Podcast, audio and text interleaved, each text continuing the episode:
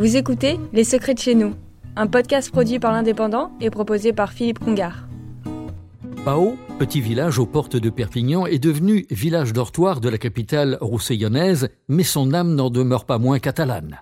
La preuve, sa célèbre COI, en français son groupe, son équipe, qui forme Els Castellers del Riberal. Forte de 180 membres, tous ont choisi un sacré défi né il y a très longtemps en Catalogne du Sud, former un château à l'aide de femmes, d'hommes et d'enfants qui grimpent les uns sur les autres.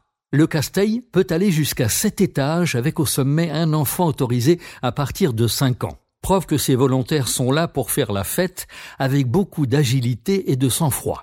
Le regroupement sur la place principale du village ajoute de la convivialité à la fête. Tout le monde peut participer, à condition bien entendu de ne pas avoir le vertige. Les Baotinques sont fiers de cette tradition qui se perdait et qui est revenue à Bao en 1997. Ils n'hésitent pas à participer à des concours qui se déroulent en Catalogne du Sud. On les voit de loin avec leurs chemises vertes et leurs pantalons blancs, on les entend, on devine leurs émotions, on ne regarde que.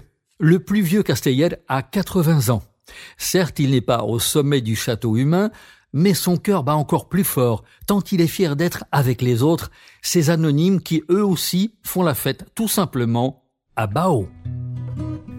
Vous avez écouté Les Secrets de chez nous, un podcast produit par l'Indépendant et proposé par Philippe Congar.